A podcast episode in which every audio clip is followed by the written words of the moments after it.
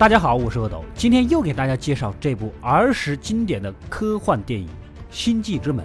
其实它本来很好。但是电影上映于一九九四年，这是一个群英荟萃的年份。同年上映的《阿甘正传》《肖申克的救赎》低俗小说《这个杀肉不太冷》《夜访吸血鬼》《真实的谎言》，哪一部挑出来都能单打一片。《星际之门》虽然被盖过了光芒，但它厚积薄发，在这部起点上衍生出了《星际之门》系列剧集，共三百五十多集，用硬科幻实力圈粉。那么它到底有什么魅力呢？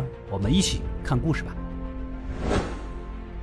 我们的男主是专门研究古埃及文化的十八线教授啊，对金字塔的建造方式有独特的见解。不过想法太超现实，根本就没有人相信，同行们纷纷的取笑。这天下雨，美国军方的一个项目负责人老奶奶找到男主，想让他帮忙翻译一点古埃及文字啊。以男主现在沦落的地步，那就去看看吧。来到军方秘密基地的实验室，眼前竟然是一个巨大的圆形石板雕刻，两侧刻满了奇怪的文字。原来呀，这是几十年前老奶奶的父亲在埃及吉萨高原挖掘出来的东西。多年来，他们都在研究这玩意，但是一无所获。而男主思路清奇，所做出的推论跟他们的挖掘相符，才想着找他试试看啊。果然没有让奶奶失望啊。男主立刻就认出了上面的意思，将科研人员的错误翻译一改，应该是永恒至高无上的太阳神永远将星际之门封印和埋葬。这一下震撼住了大家，确实有两把刷子呀。其实这块石板早在人类文明出现之前就已经存在了，也就是说它可能是外星人造的。就这么继续研究了两周，很快男主就解读出了石板外围的内容，竟然是七个星系坐标。在三维空间里，一般需要六个点才能精确的找到目的地，而石板的第七个点就是连接目的地的起点。这七个坐标不就摆明了是通向某个地方的路线吗？但是男主根据石板的示意，应该是还有一个金字塔和两个对称的小人之类的元素才完美嘛。但是这里什么都没得呀！这一下把在座的各位将军领导们都镇住了。老奶奶面露喜色，下令将窗户打开。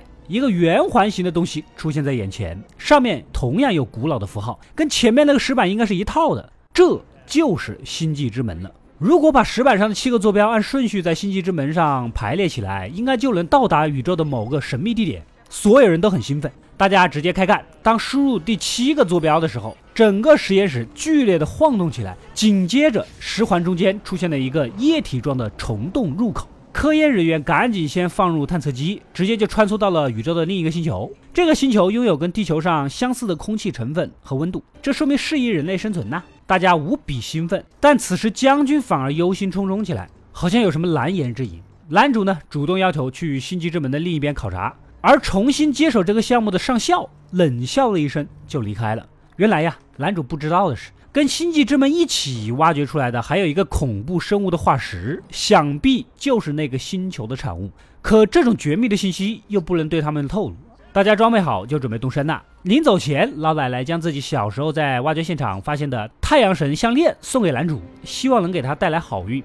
上校一马当先，第一个穿过星门。其他人紧随其后，干净利落。只有男主戏真多，进去之前还慢悠悠的用手试一试，伸进去还又伸出来，然后才闭上眼睛，跟做按摩一样的，一脸享受的，总算进去了。你知不知道那些人都在等你啊？啊！果然，一股强大的吸力将他们吸到了未知的星球。这里漆黑一片，往外走几步，好像身处某个神庙里面一样。等走出来，这才发现神庙的后面竟然连接着一个巨大的金字塔。天上还顶着三个月亮，在这里就不能唱《月亮代表我的心》了，因为在这里会显得你很花心。而周围是一望无际的沙漠。好了，差不多就是这么个情况吧，咱赶紧回去汇报吧。队员们说着就想走，没想到回去也要把坐标输入一遍，但塔里根本就没有石板，没有石板就没有坐标，没有坐标回哪儿去啊？没办法，先在外面扎营吧。男主看见地上有一排脚印，耐不住好奇，跟过去一看，竟然是一头拴着缰绳的外星牲口。有缰绳，应该是有主人了，说明应该还有其他物种。就在此时，上校带着两个手下赶到，惊动了这头外星牲口。男主脚被缠住了，直接被拉走。上校几个赶紧追呀！等找到他的时候，一个大型的矿场出现在大家的眼前，无数人类模样的奴隶正在奋力的挖矿。奴隶们呢也发现了他们，但是语言不通，双方根本就没法交流。这时候，有人看到了男主脖子上的太阳神项链，大喊了几句，所有人都像参拜神明一样的跪下去，估计是把他们当太阳神的使者了吧。此时，一个长老模样的人呢走了过来，跟男主几个比划着要去某个地方，大家将信将疑的去看看吧。根据同伴的检测，这些人开采的矿石材质跟星际之门是一样的，两者肯定有什么关联。来到目的地，一座大型城市赫然出现在眼前。你们人口不少啊，房屋是错落有致的排在一起。走到里面，所有人再次跪倒在地，一个更大的太阳神标志露了出来。估计他们都是崇拜太阳神的部族吧。还没问清楚情况，大家突然慌乱起来，赶紧把大门关上。上校不明所以啊，加上沟通不畅，以为被围困了，架住几个人质就开枪。长老的儿子小卷毛拉着上校上城楼一看，这才知道原来他们是为了抵御沙尘暴才关的门。误会解除啊，现在肯定是回不了营地的。驻守原地的小队也遭到了沙尘暴的干扰，只好躲回庙里。就在闲聊时，外面传来诡异的声音，接着整个庙都在剧烈的抖动。一个冒着闪电和金光的金字塔型飞船飘了过来，刚好套在了金字塔上。如果我没有猜错，金字塔其实就是这个外星飞船停船的码头啊！一个套着盔甲、戴着面具的阿鲁比斯出现，三把两下就干掉了小队队员。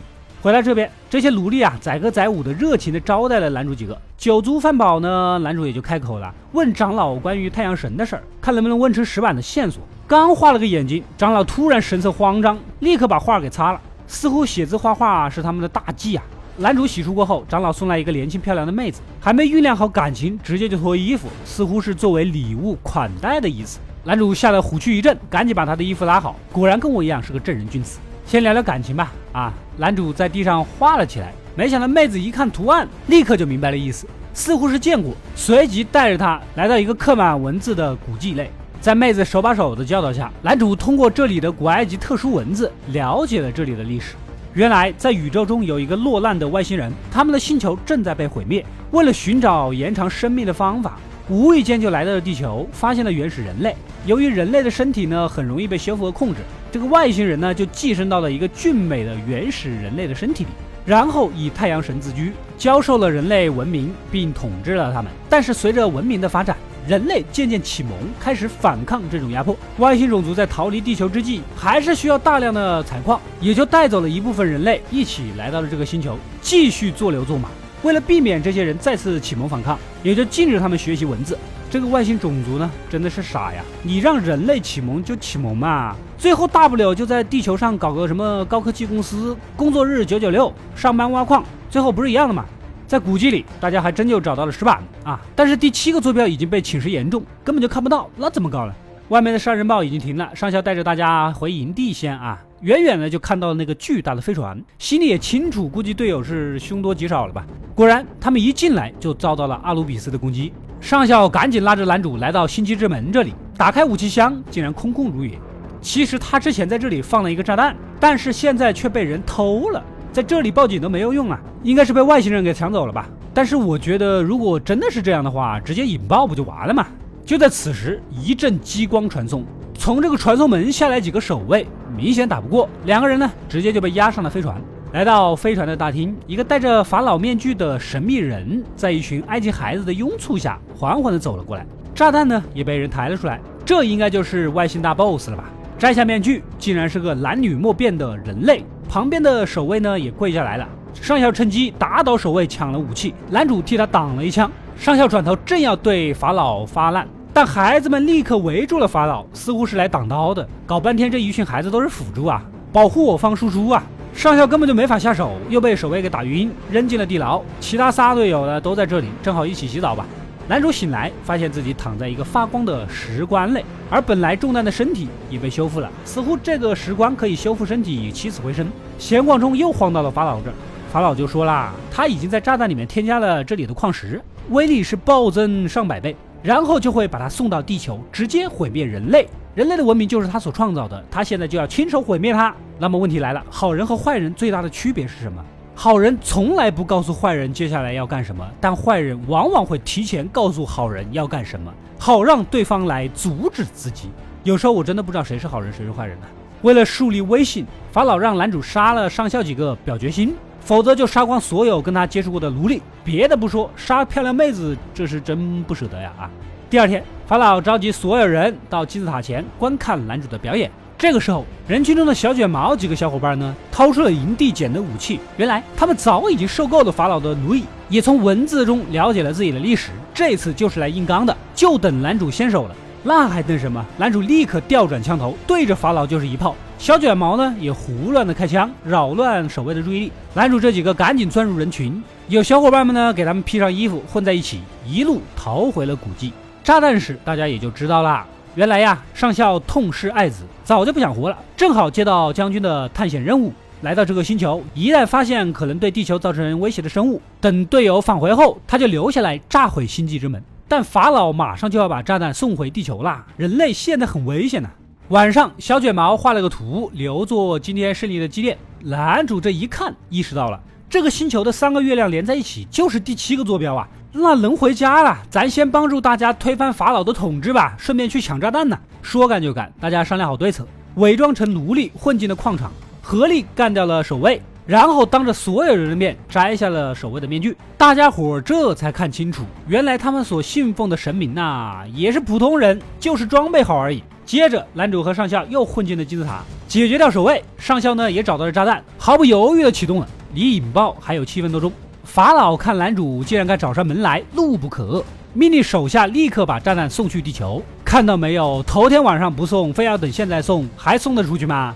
就在此时，漂亮妹子被赶来的守卫击中，男主救人心切呀，立刻坐上传送门，把妹子放进石棺。那边的上校也跟前来送炸弹的守卫搏斗起来。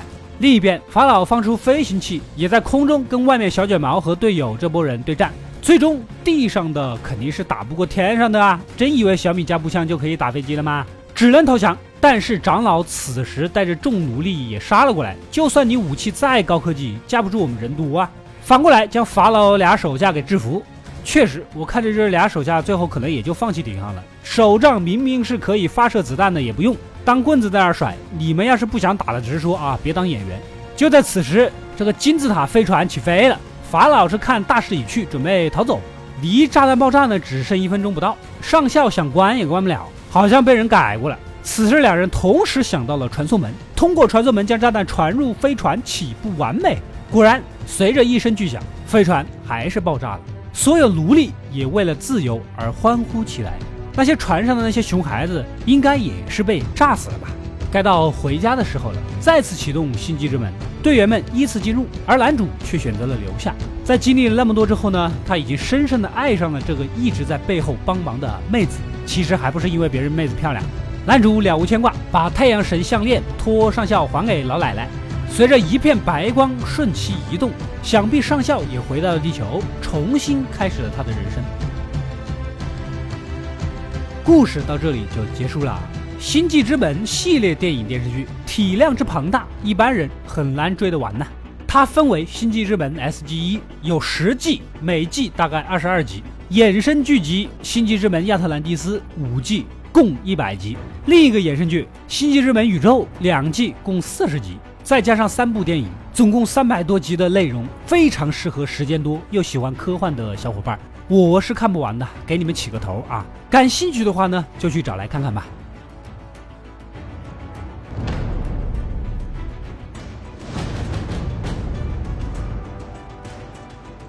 我是阿斗，一个让你沉迷于故事的讲述者，浓缩电影精华又不失它本来的魅力。扫描二维码添加我的微信号，除了能第一时间收到更新，更有独家解读的视频等待你的发掘。扫描它，然后带走我。